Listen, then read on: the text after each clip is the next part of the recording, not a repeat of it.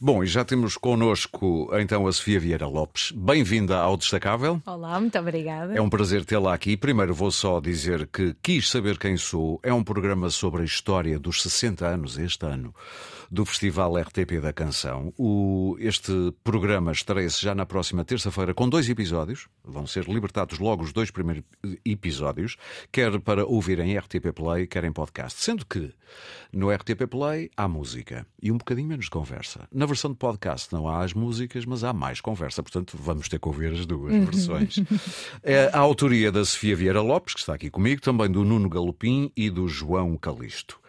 Uh, a Sofia, é importante dizer isto, é doutorada em Ciências Musicais, mais especificamente em Etnomusicologia, pela Nova de Lisboa, e curiosamente uh, tem uma tese, estudou, é uma académica, pensou sobre o assunto, investigou música, televisão, memória e representação, dois pontos, um estudo do Festival RTP da Canção 1964-2020.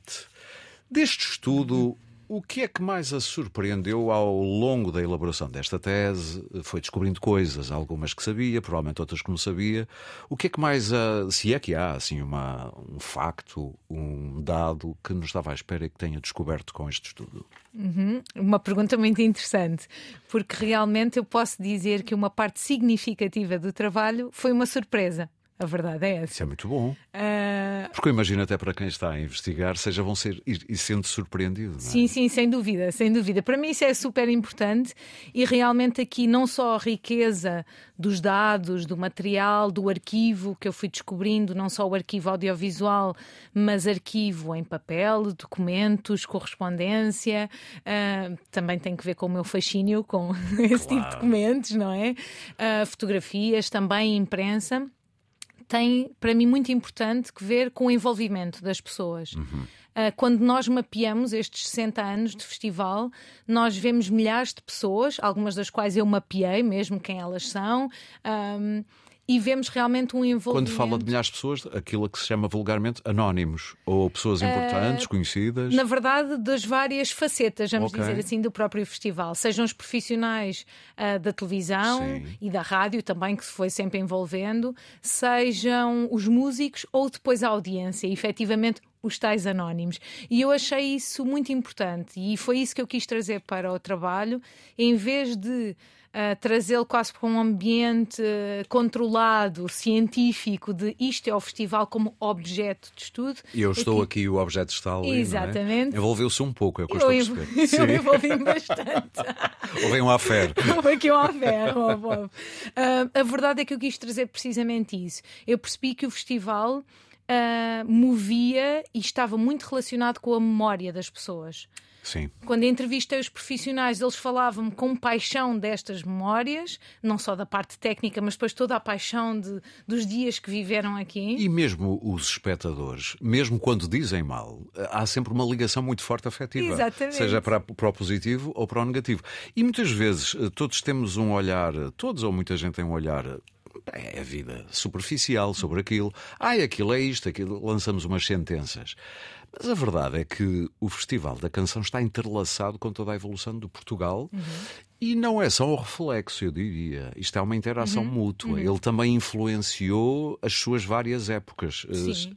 Isto é correto o que eu é estou correto. a dizer? Bate com o que tenho estudado? Sim, sim, sim, sim absolutamente. Uh, e é esse também o meu argumento: é que o festival não só reflete, essa eu, eu posso dizer é quase a camada sim. primeira que nós vemos, é esse reflexo da sociedade, mas em alguns casos ele foi motor de mudança. Fosse na questão tecnológica, que o festival vai trazendo sempre novidade, sim. seja na própria questão estética da música, uh, que vão havendo lives de modernidade e de surpresa. Não? Vão refletindo as modas que, da Também, música internacional. Da música internacional, Sim. exatamente. Ainda me lembro da Daily Daily Do, eram assim um arremedo disco Sim, que, que fazia lembrar o disco que se ouvia nas discotecas. Exatamente, exatamente. exatamente. E seja depois em momentos-chave como a tão famosa história da senha do 25 de Abril, não é? Aqui um motor uh, é mesmo um, uma chave, vamos Sim. dizer assim, para um acontecimento histórico, o mais importante uh, das últimas vou dizer, dos últimos 100 anos. Acho Sim. que não, não estou a abusar desse, não, me desse parece. Uh, e realmente o festival tem essa, e eu acho que os objetos um, de estudo como que, que, se relacionam com a música têm essa maleabilidade. Eles não refletem só, mas eles também levam mensagens às pessoas, Inf levam ideias. Infetam. Exatamente. Não é? Exatamente. É quase como um vírus que fica depois ali sim, a, a sim, sim. Mesmo as coisas que parecem mais inócuas e que, ok, é só uma canção de amor, não, parece não está a dizer nada, vai ficando, a semente vai sim, ficando, sim. vamos dizer Eu assim. imagino, uh, e eu só tenho ex, eu era vivo, sim, em uhum. 69, já tinha 5 anos, mas não tive a uhum. percepção uhum. da coisa. Mas mais tarde, uh, lembro-me de se falar do choque moral que houve quando, por exemplo, se ouviu Simone cantar Quem faz um filho, falo por gosto, e cantá-lo daquela maneira despoderada, Exatamente. empoderada uhum. e com orgulho. Sim, uh, sim, sim, Portugal não estava muito preparado para ouvir aquilo, ou algum Portugal não estaria. Exatamente, eu acho que tocou aí num, num ponto fundamental. Não só não estava preparado para ouvir, como não estava preparado para ver. Ah, Porque a performance na televisão, eu acho que este aspecto para mim é muito, muito, muito interessante. Eu eu estudo música, sempre estudei música a vida toda, mas eu acho que a televisão tem isto. Nós vemos as pessoas. E, e, a Simone não só passava a mensagem pelo que dizia e pelo que cantava e na forma como cantava, se analisarmos só o som, mas na própria performance. e é? nós não víamos a, a, a cores, aquele e... vestido verde, acho eu. Uh, na, no festival cá em Portugal era cinzento, a própria Simone Sim. nem gosta muito do vestido. Mas lá fora o... era verde, não era? Lá fora era verde. Quando era foi verde lá fora. Garrafa, Sim. um verde Exatamente. forte, muito forte. E realmente a performance e, e a performance na televisão, depois com todos os mecanismos de comunicação que a televisão tem, não é? O olhar direto para a câmara, realmente traz uma força uh, uma camada de força extra à canção. Sim. E eu acho que realmente uh, a forma como incorporou, aqui no caso, mesmo a palavra é como inseriu no seu próprio corpo Sim. esta performance, eu acho que ela própria, mesmo que eu não percebesse a metáfora, percebia a força da canção pela própria performance. Os estrangeiros, por exemplo, que ouviram aquilo cantado em português, não perceberiam o que se estava a dizer, mas percebiam que havia ali uma mulher orgulhosa do que estava a dizer e a cantar.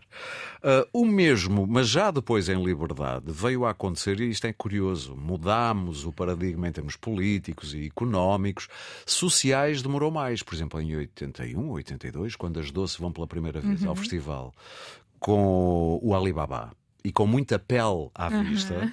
Uh, aquilo também é um bocado escandaloso. Portugal ainda não estava preparado para aquilo, ou muito Portugal não estava preparado. Não estava, não estava de todo. Eventualmente, Uh, e, esta, e, esta, quando nós analisamos programas desta dimensão e quando pensamos na audiência, às vezes tendemos a generalizar. Ok, Portugal já estávamos nos anos 80, muita coisa tinha mudado.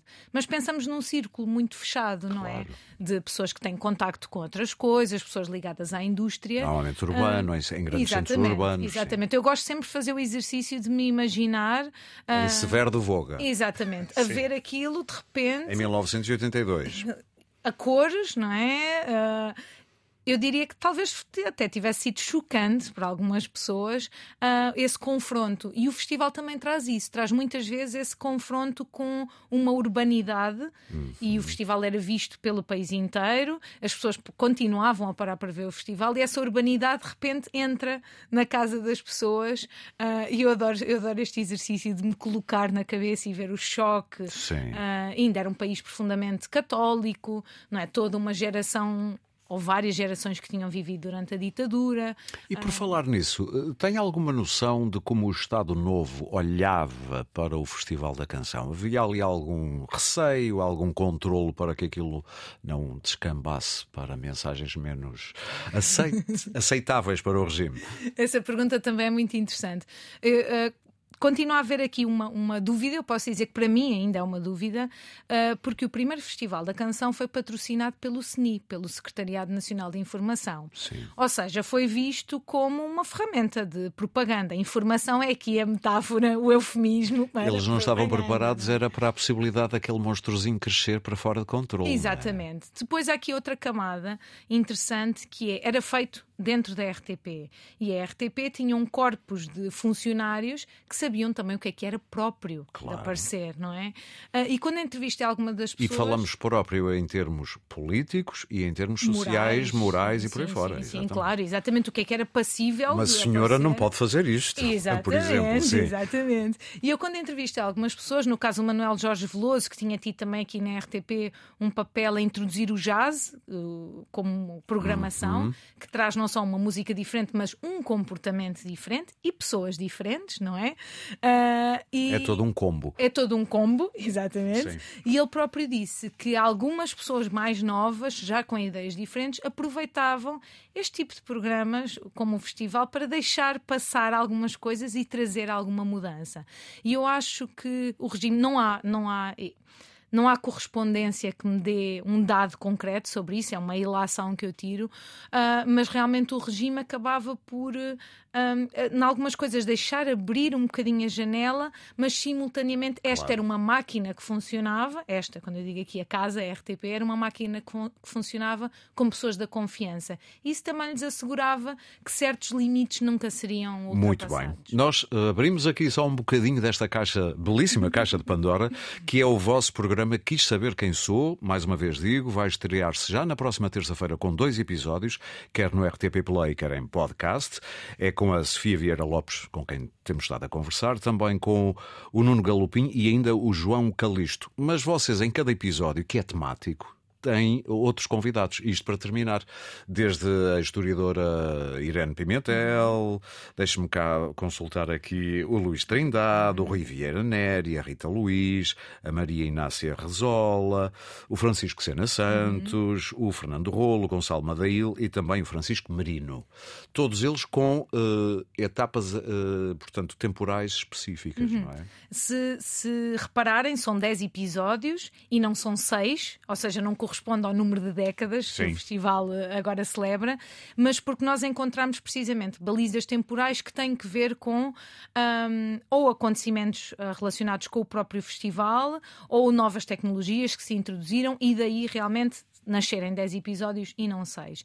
E logo a ideia inicial foi uh, convidar alguém que traga uma visão distanciada do uhum. festival, apesar de lá estar todos terem as suas memórias relacionadas claro, com o festival. Claro, Meirene Pimentel não está ligada necessariamente à música, mas muito ligada à história daquele tempo. Exatamente, e, e, a ideia de trazer convidados, sejam historiadores, sejam musicólogos ou, ou jornalistas, uh, é precisamente trazer essa visão de fora, de alguém que vê.